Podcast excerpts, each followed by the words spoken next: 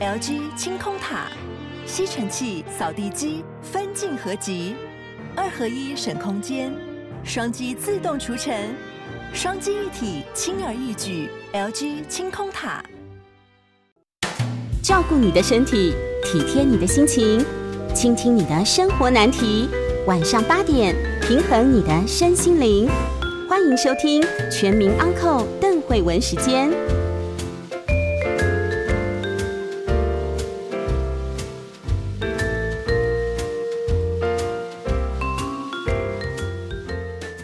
大家好，欢迎收听邓慧文时间啊，我是邓慧文。今天非常的精彩哦，呃，先介绍一下今天我的来宾是大家非常喜欢的苏炫慧，炫慧老师。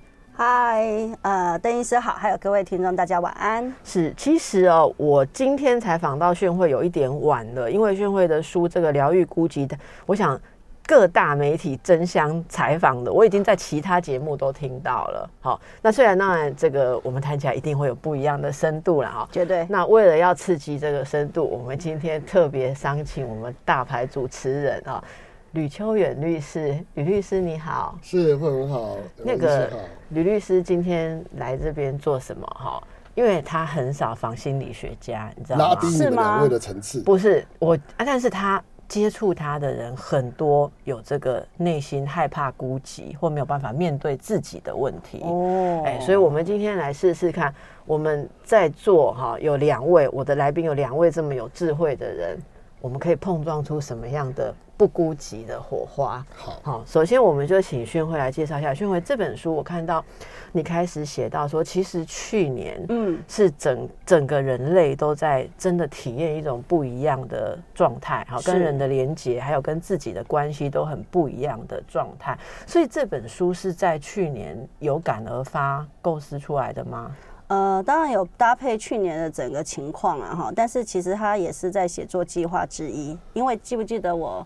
呃，去年年头一月的时候，出了《成为自己内在英雄》。对。那之后我们走入到孤儿原型，所以有受害者情节。没错。然后现在就走到流浪者啊，所以孤寂其实是流浪者的意一个流浪者的感觉。但是没想到在书写的过程，整个世界就在呼唤的，呼唤了孤寂，就是整个世界都在体会这件事情。是是。所以来跟我们说说，你在这本书里面，你要大家第一个说，我们区分一下孤寂跟孤独是是不一样。我们先来问问吕律好不好？好啊，孤独跟孤寂没安娜婚不同吗？我觉得孤寂听起来在主观感受上是比较悲伤的。孤寂啊，孤寂。嗯，孤独呢，感觉起来就有点类似他自己知道自己的状态。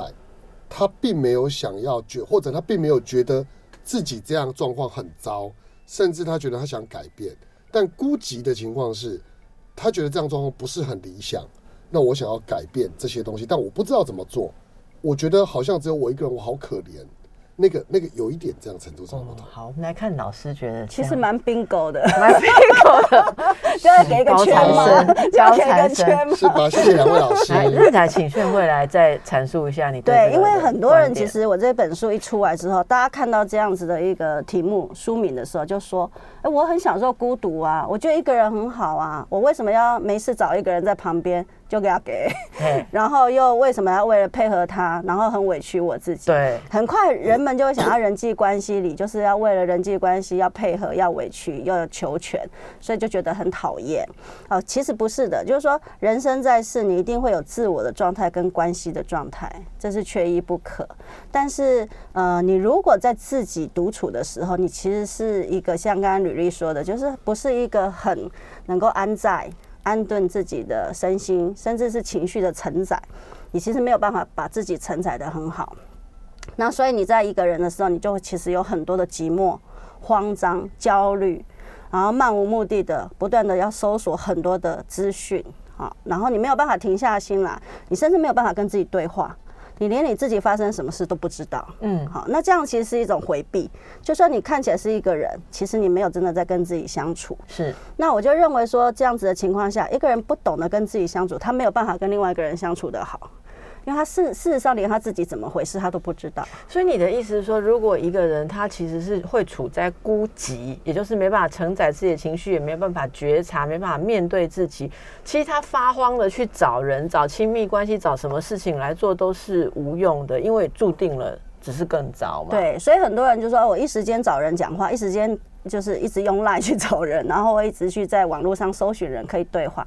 其实后来那个对话品质除了很糟之外，再来就是他所期待被人家承接，或期待被人家回应，他想要的那一种感觉的回应其实是没有的。然后他就有更多的失望，更多的愤怒，然后更多的慌张。其实你讲让我想到，我刚刚前面在跟吕律在录音呐，哈，然后我们就讲到说，哎，例如说有案例。他觉得他跟他的呃枕边人就亲密关系者其实没有很大的满足感，好，他就觉得说对方好像也没有像一般人想象的谈恋爱那样会送他礼物啊，对他很好啊，所以他就觉得这个是不是有有问题？哈，他觉得有这个关系，可是没有满足。可是我们刚刚在聊吕丽，刚刚你是说，就是说他到底要什么，对不对？我我刚刚说的那个案例，他就是说他不知道他自己要什么。其实我觉得这有点像。炫会讲的这种状态，就是你在一个关系里面，你也不满足，你分手你也怕，你又很怕分手之后我没有伴我自己一个人。可是在一起的时候，你也搞不清楚这样对或不对，没有办法创造或经营那种品质。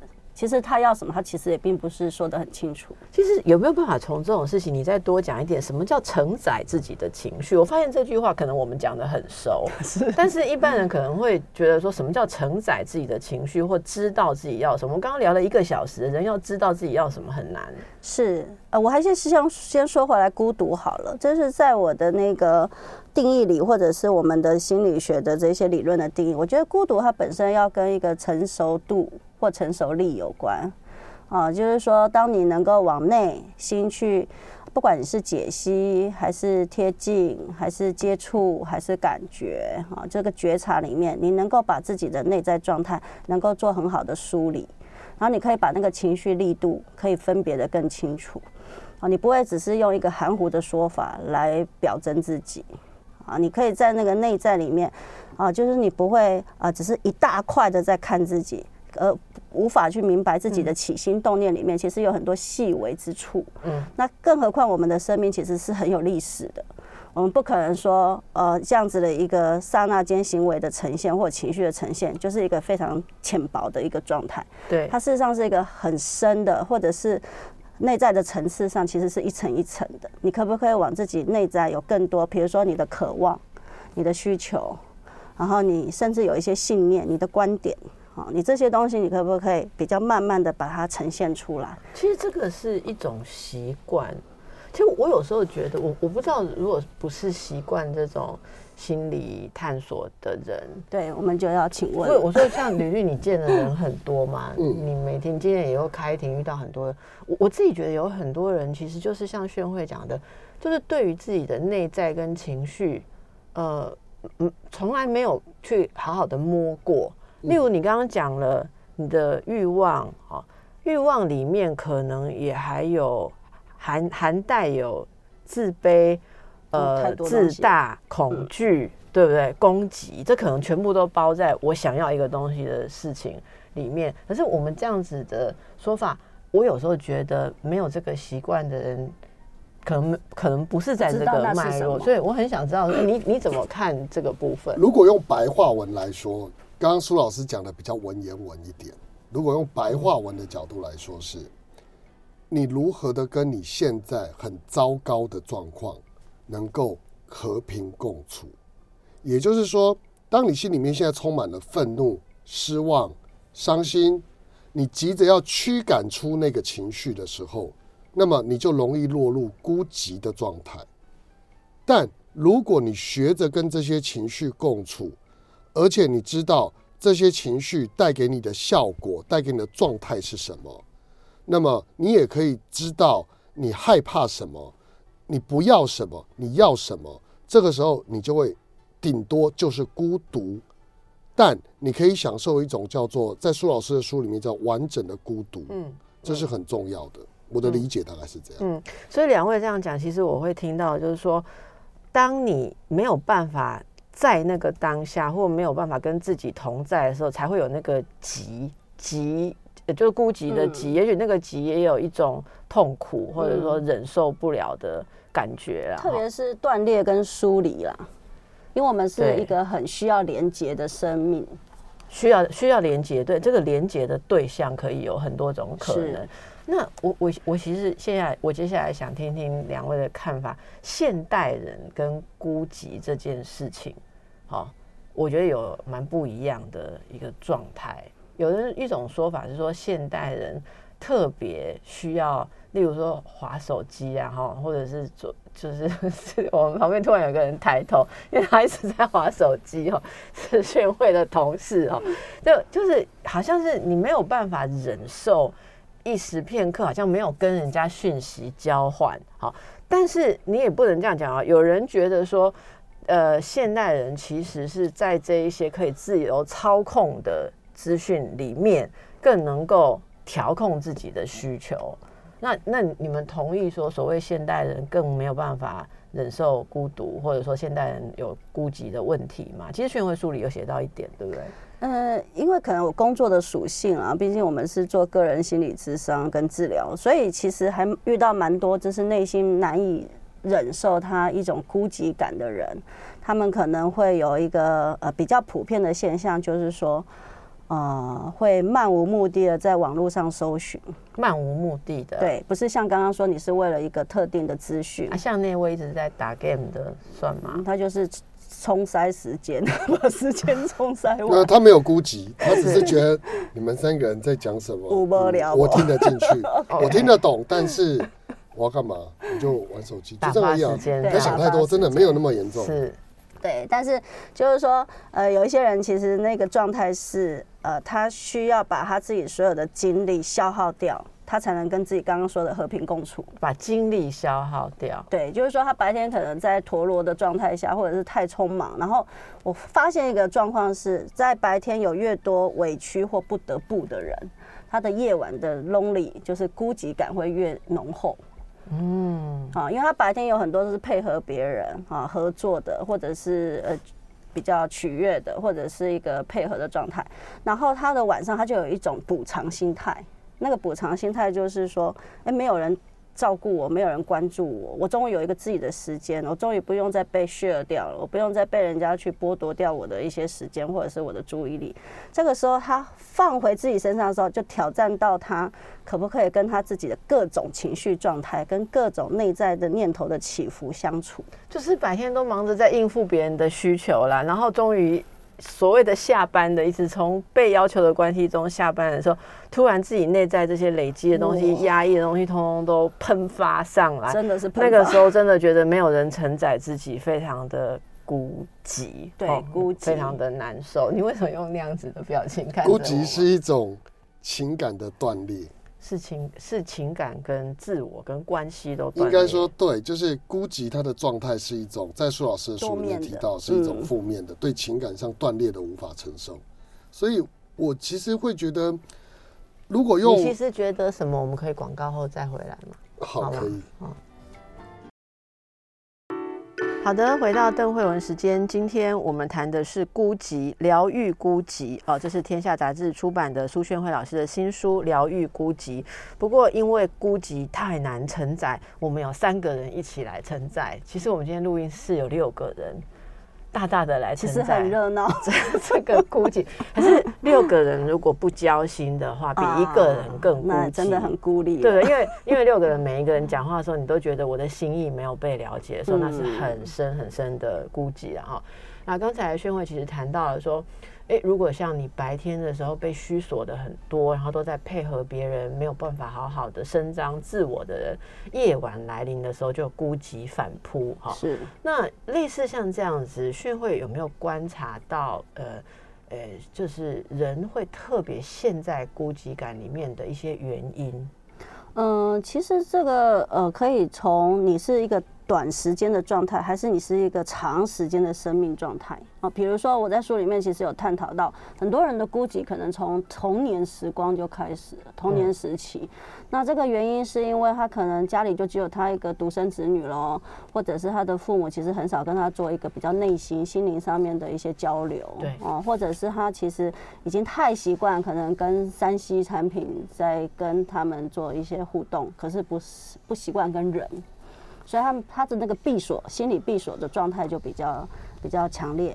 那再来就是说，哎，可能在依恋关系上面可能有一些损害，所以对他来说，人等于可怕。你来解释一下依恋关系上面的损害，让听众朋友比较清楚一点。啊，依恋关系主要就是谈我们跟主要照顾者之间这个所谓呃情感关系上面的安全感、信任感，还有亲密感啊。那这这三个很重要的一个呃，可以稳定我们内在安稳程度的这个情感连接，或者是情感的一种。呃，流动品质可以让我们内心感觉到，哎，我不是孤零零的一个人存在在世界上啊，在我的身边，其实我当我有一些状况有需要的时候，甚至我想要做一些表达，对。呈现的时候，我其实可以得到一个回应。是啊，那所以这个这个关系在我们的童年时光，特别是呃大概出生开始之后前五年，我想都是一个非常重要的时期。嗯，那这个时期里面，如果说哎，我们发现我们跟主要照顾者之间，其实我们常常没有交流，或者是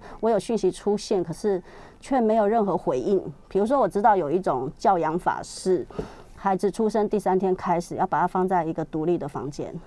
然后三天内都是不能进出，然后让他一直在那边哭，哦，因为这样子是要让很极端哎，对，然后要让他让他训练说，呃，是他要配合父母的作息，不是父母要配合他的作息。嗯，然后所以有很很多小孩在这种情况下，其实他那个内心的这种沮丧，跟内心的那种孤立无援。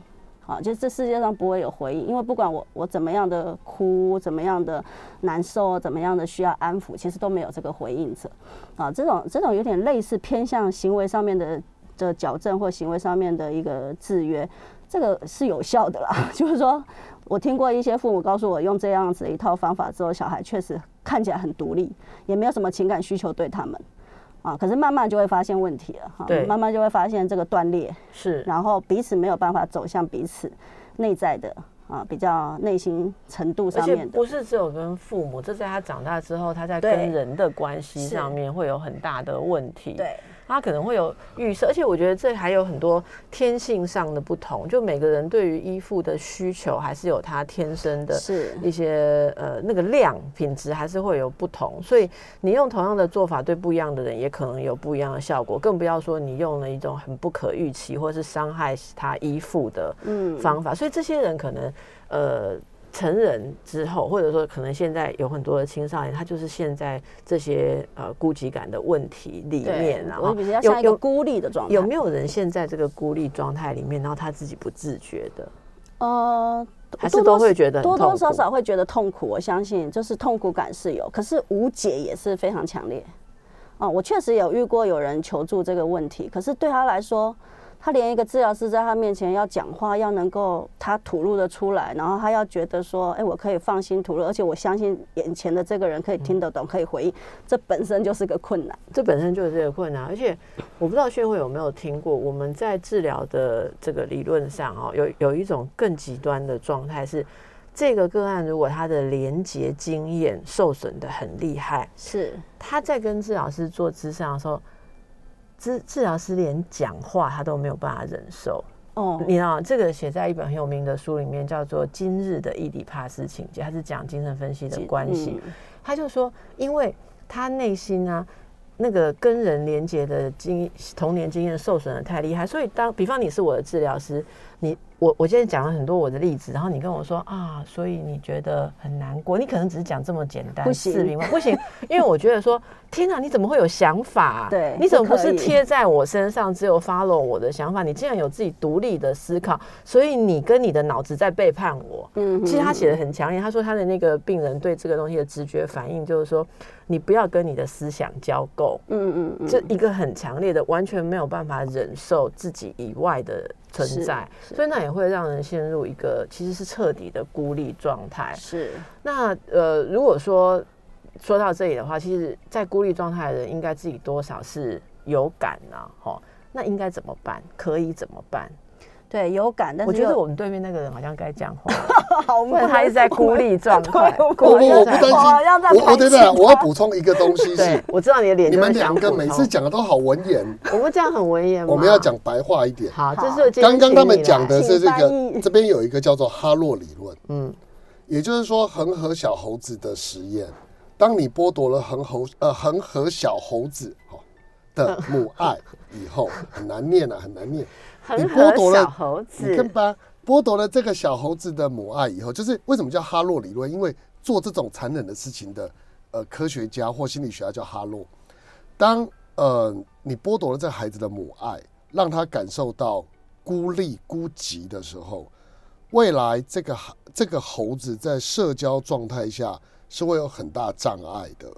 他甚至不懂得如何跟呃，比如说在老师的书苏老师的书里面有提到，他说这个情况很可能会导致这个社交障碍是他不知道怎么正常的跟其他猴子交往。对，那这样的情况，事实上来说，代表那个孤寂可能源自于他原本，也就是他幼年的时候受到的创伤。所以今天这个爸妈做到这件事情很好啊，小朋友不闹，你不哭不闹，不依赖，你不依附最好啦。那以后就知道啦，这是你育儿的目的吗？就不是这样吧。嗯哼，所以我会觉得，刚讲那个东西是要提醒我们听众朋友，如果当我们遇到这一类型的问题的时候，我觉得小孩子你要让他独立，不是用这么极端的方式去处理。哈洛已经告诉我们，如果哺乳类动物在面临到它被剥夺了某些情感的需求的时候，它未来会变什么样子？不过我完我完全同意吕律说的哦。那不过我们我觉得比较麻烦的是，嗯，读到这本书的人啊，他以前是在某种状况下那我们怎么检查？怎么检查？你们刚刚也是讲文言文，我们来讲白话文。怎么在检查？在要书老师里面有，里面有来来来提到，我们来吕律来帮我们我简单讲，我要快快讲快好讲，不然那个你的时间又有又又有限，又要卡掉我们。第一，你会不会大暴饮暴食？情绪越不好，吃越多。第二，会，你会不会觉得你不会啦？我会，你你好，我第二个，情绪越不好吃越多，对，第二，你会不会常常处于一种空洞与空虚中，觉得没有重心？第三，你会不会觉得生活日复一日，觉得没有意义？不会，第四，你会不会盲目购物？不会，你会不会不断逛街？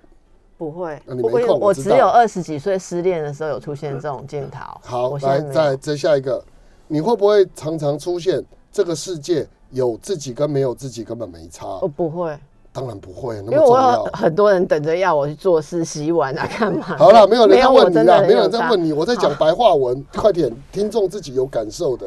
你一直打岔，你不会，你不会，这样就没有孤寂的感觉。我示。范回答嘛。好，你有没有感觉到你对人生充满疲倦感？有种明天我要是死掉，那就太好了。好，不要讲话。你有没有有一种好想找人的念头，可是又没有人可以找？电话簿打开来，发现都是人，但都不敢打。你的生活环境中有没有一种格格不入感觉？这世界排斥你。你有没有跟周围的人无法沟通，觉得他们很难理解你，你也很难理解他们？是不是没有什么事情可以引发你的兴趣动力？你觉得你是自己是孤独的？你会不会一直看网络，然后就反正这一页点了就翻，就点下一页，也不知道自己在干嘛，然后时间就过了？你会不会一直渴望伴侣，或希望有个人陪伴你身边？你会不会想象有一个人突然关注你、关心你，让你觉得好像活着有一点价值感？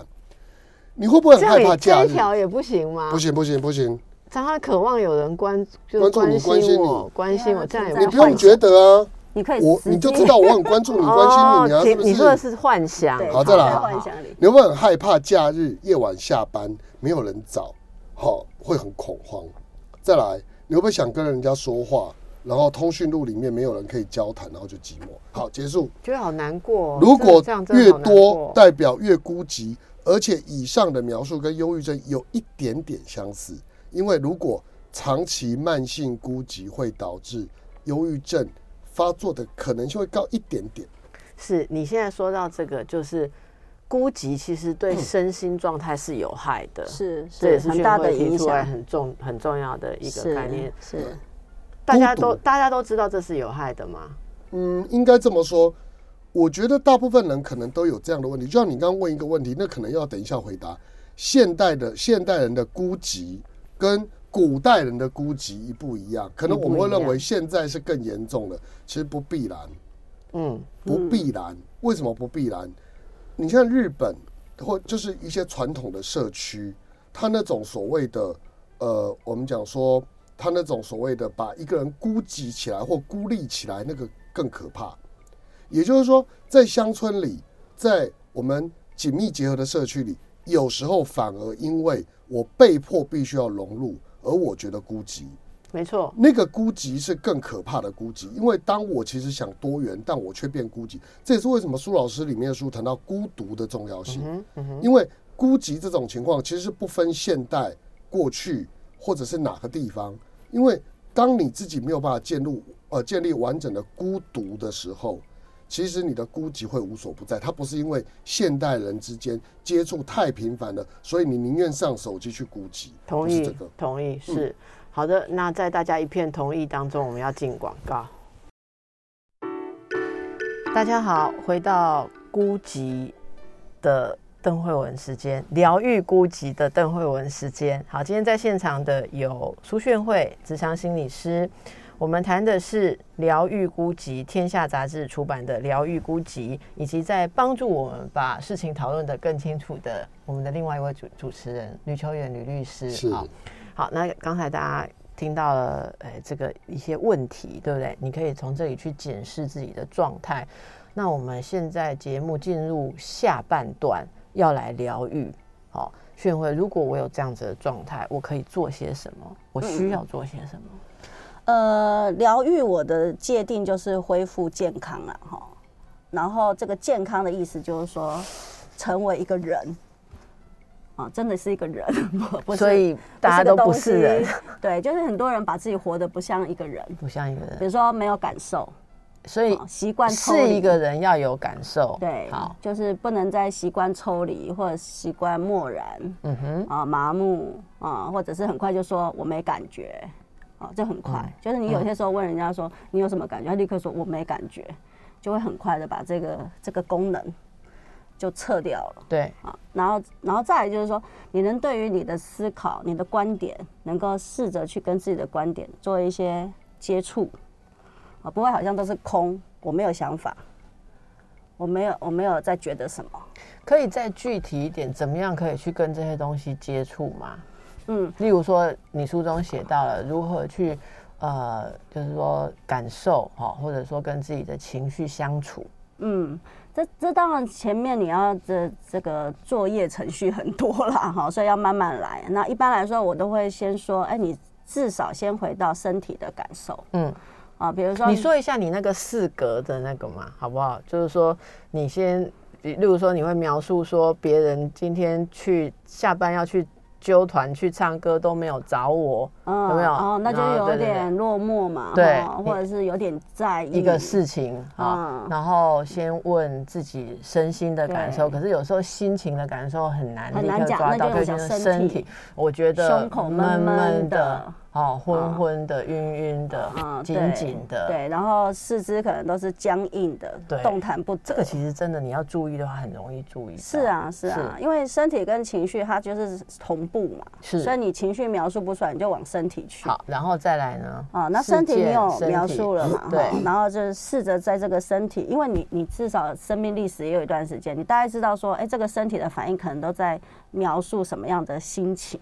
对，可能在展现什么心情？意思就是你每次觉得晕晕紧紧的时候，可能就描述一种我被抛弃，对，或我被讨厌，哦，我的，然后我可能会不被在意的恐惧，怕怕被人家排除，是。怕不被人家在意，是。啊，那这个就是你开始去描述它了，对，啊，然后描述它之后就说，哎，那你在想什么？哎，啊，所以这个想就是说，哎，我想说，为什么他们就是特别不找我，或者是我做错了什么吗？我有得罪他们吗？把你自己内心这些纠结的想法描述出来，对，是。然后之后就呃，看看你自己接下来有没有什么需求或者什么样想去动作的行为，是。比如说想赶快。把包包宽宽的 赶快离开这里可。这其实不是需求，这是一个逃避吧？，对，但是他行动出来了。嗯哼，啊，他他的需求也是有一个，就回避这个觉得很紧张或者是很高压的状态，对哎，这也是他的行动上面的需求。是，所以最后一格就是要写出你。呃，一层一层的写出需求嘛，也许也许一层需求是我想逃离，我想换个公司，可是最底层的需求是我希望我跟我的同事是可以相亲相爱在一起的，一层一层的去我没有，觉得我是被他们排除或者是孤立在外的嗯，啊，有或者我希望是被喜欢的。要去面对这个希望啊。一般大家就会问说，那我面对这个希望好恐怖哦，因为可能达不到，可能不会被满足，所以我不要去面对。对，那所以他的重点就还是在解决那个问题嘛，对，他不是回来调节他的身心压力。就你是的意思是说，他还是执着在要照本来想的那个解决方案，对那个结果，而不而不执着那个结果，而不是回来看自己。那如果回来看自己会怎样？就是说，哎、你刚刚看到你的身体的变化，看到你心情上情绪的变化，再看到你想法上这一些引发你的恐惧的、焦虑的，然后再来是你那一种很慌张、很想逃的感觉，这样子的你到底在经历什么？这样子，我在经历同事不喜欢我啊，哦不是这个跑到一个 一个想法，这样对不对？就会这样跑嘛，对不对？对，这样子的你其实你的身心都在承受什么？嗯，承受什么？其实那个时候，如果你有跟自己有点连结啦，对自己还有一点点关爱的话，你可能就会说：哦，这样子自己好辛苦，嗯，这样自己真的承受很沉重的压力，嗯或者这样子的自己真的心好累，你大概就会对自己产生一点点的关爱之情。当然，我们如果在专业上，我们希望可以走到宽容或者慈悲。你刚刚讲的那个东西有个很重要的转折，就是他叙述的那个主体会从别人转，因为我刚刚，例如我刚刚示范的说，我现在在承受，我就是在承受被同事忽略，你就在主体自己的是位置上嘛同事嘛，啊对。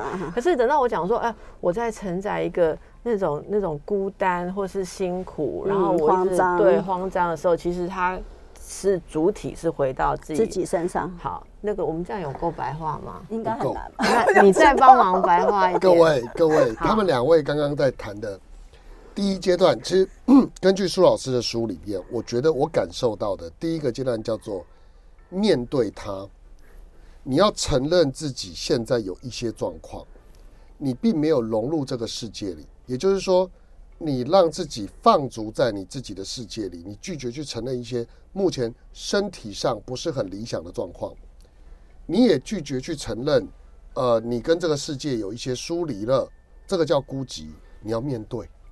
那你面对了，包含说有一部分老师的书里面提到的童年的创伤，当你像那个小猴子一样，你被忽略，你妈妈可能爸爸可能对你的这些处理方式不是很理想的时候，那个伤口其实在的，你要不要正视？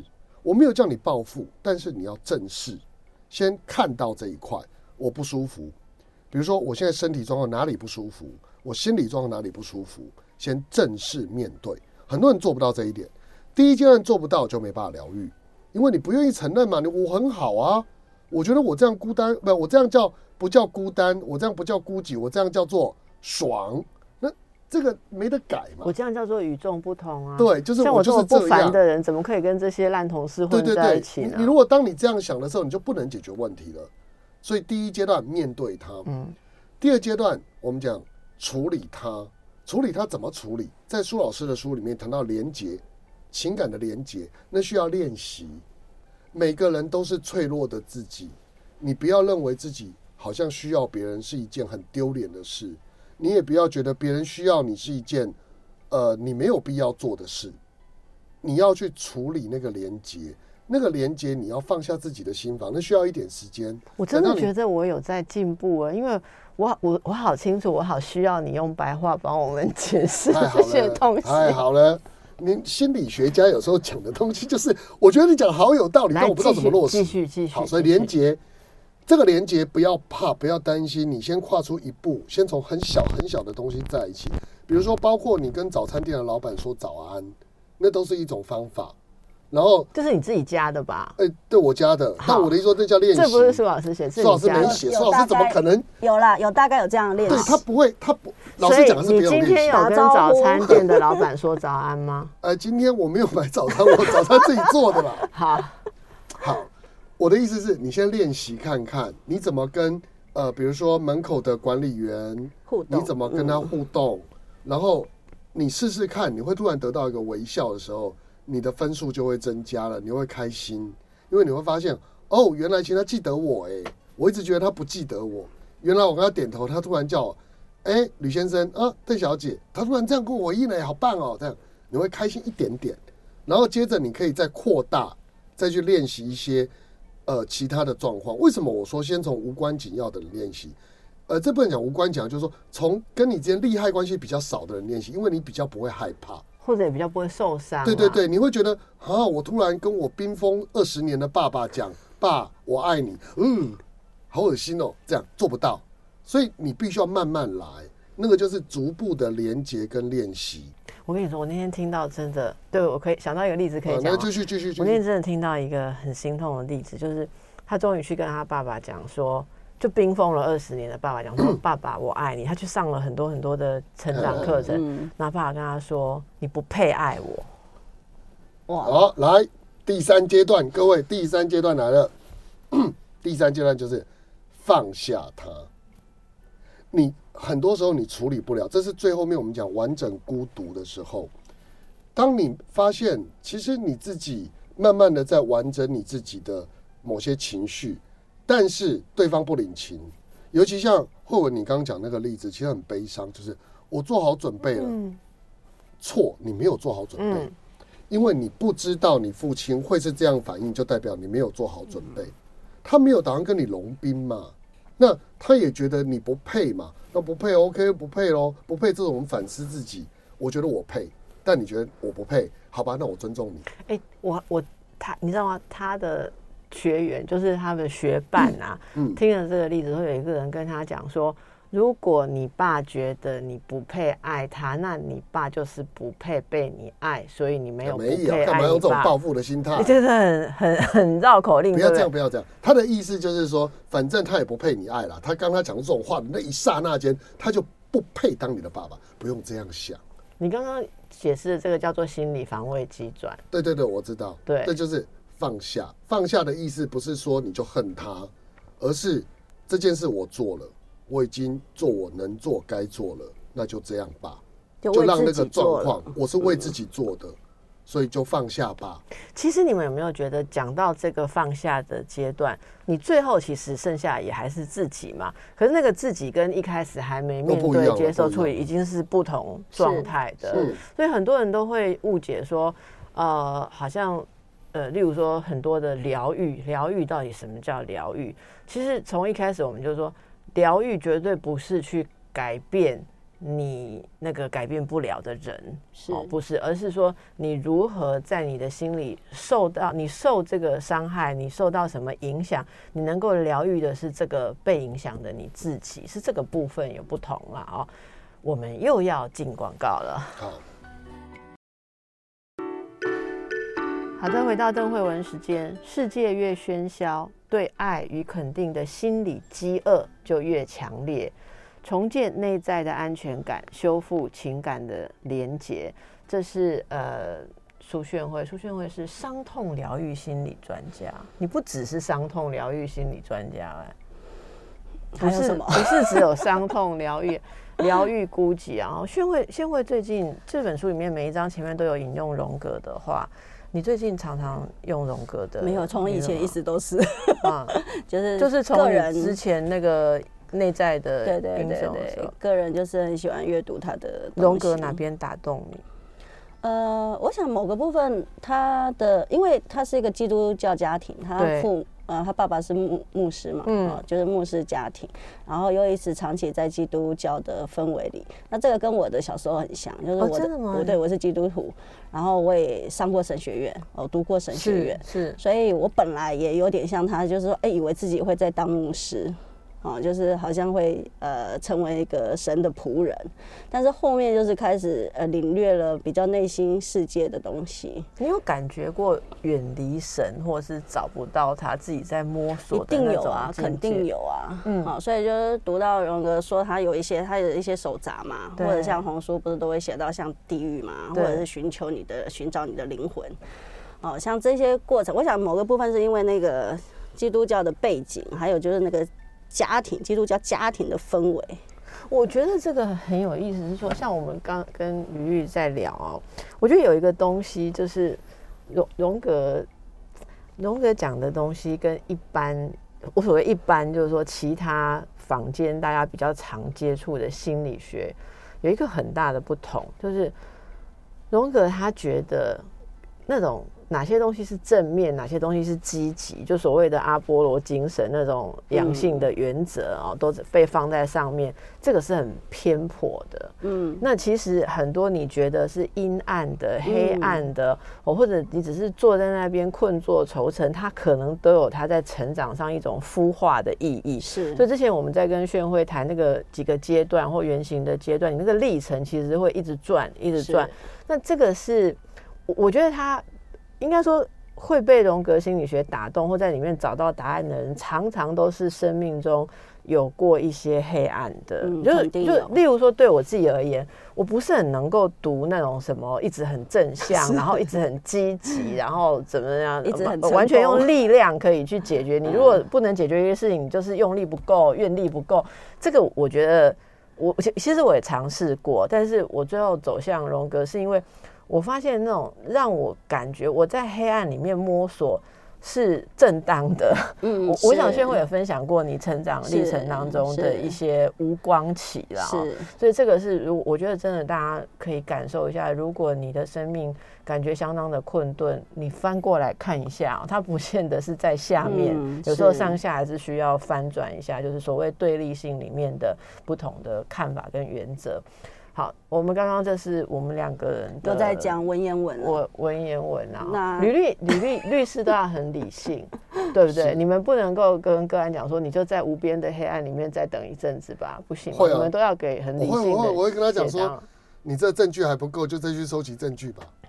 这就是在黑暗期当中继续摸索的意思啊，是也是也是有摸索。我的意思是说，其实嗯，第一个人本来就不可能一直都是正面的。你又一直正面，一直觉得相信人定胜天，那个观念其实会让自己太辛苦。呃，你们两位在聊的，其实我的感觉会是在谈荣格的时候，就是你要如何接受自己的不完美，而在那个不完美当中找到自己的定位，学着共处。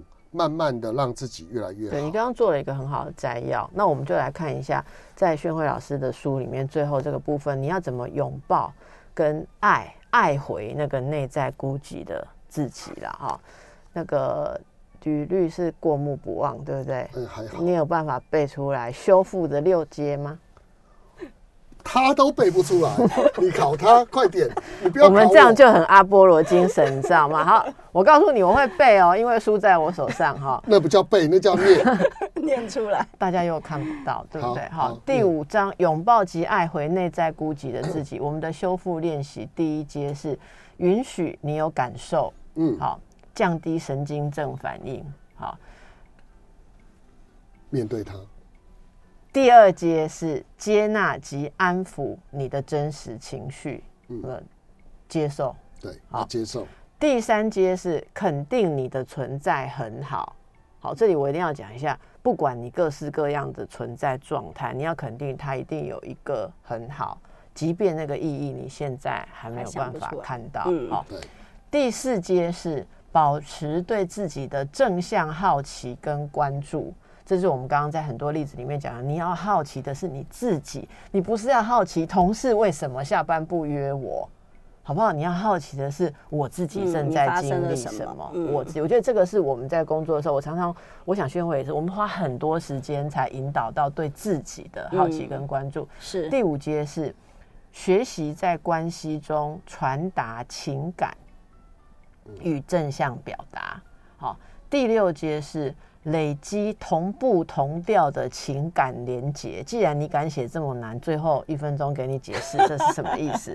同累积同步同调的情感连这个可能还是回到那个理论基础啦，就是说，哎，什么样可以让一个小孩觉得他跟他的主要照顾者或者是他的妈妈之间有一种情感流动，就是他们的情感在同一个频率上同调合模。嗯，啊，就比如说举例子，举啊，比如说这个小孩他现在就是吃不到他最想吃的蛋糕，哎他正在哭啊，他正在哭生气啊，那这个时候妈妈做的不是压制他，也不是批评他，而是告诉他说，哦，你真的很渴望这个蛋糕，所以你你很想要吃啊，我知道你觉得很伤心。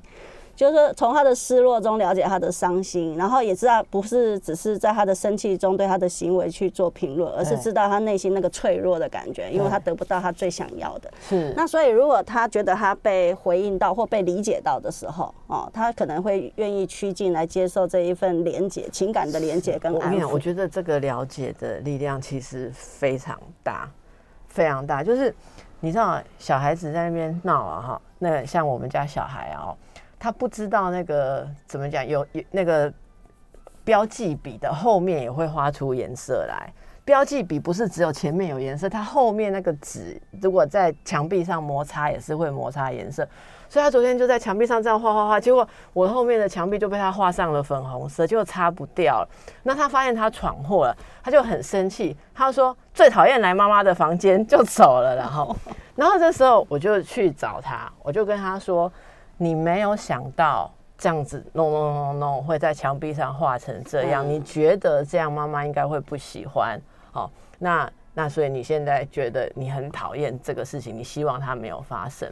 我其实只是描述它的过程，但是他其实会冷静下来。我说，那我们现在应该做的是，我们来想想，我们有没有办法做些什么，还是我们就接受它？好然后我们就这边想方。我只是要他来学学到一件事，就是你觉得你闯祸了，你很难过，但是你不要逃走。嗯嗯你你可以有弥补，甚至你不要弥补，但是你要做一个选择。嗯那我觉得其实那个话语很简单。我以前会讲很多的大道理啊，会跟他说：“哎，你这样动作就是代表就讲太多。”其实你只要对到他的一个最难受的感觉，嗯我想这就是我们一直希望被对待的，方式啊。哈、嗯好，那么呃，这个疗愈孤寂啊，呃，三十堂课，学会接住自己。是好，那你会接住自己，你也能接住你旁边的人，是大家互相接住。感谢今天呃宣慧来接住大家，然后吕律来帮助我们。接住我们，好，哎，谢谢听众朋友对我们的支持，希望这本书能够对你有帮助。我们今天的读书会就在这边，好，很圆满的、不孤寂的结束。好，祝福大家。谢谢，拜拜。拜拜。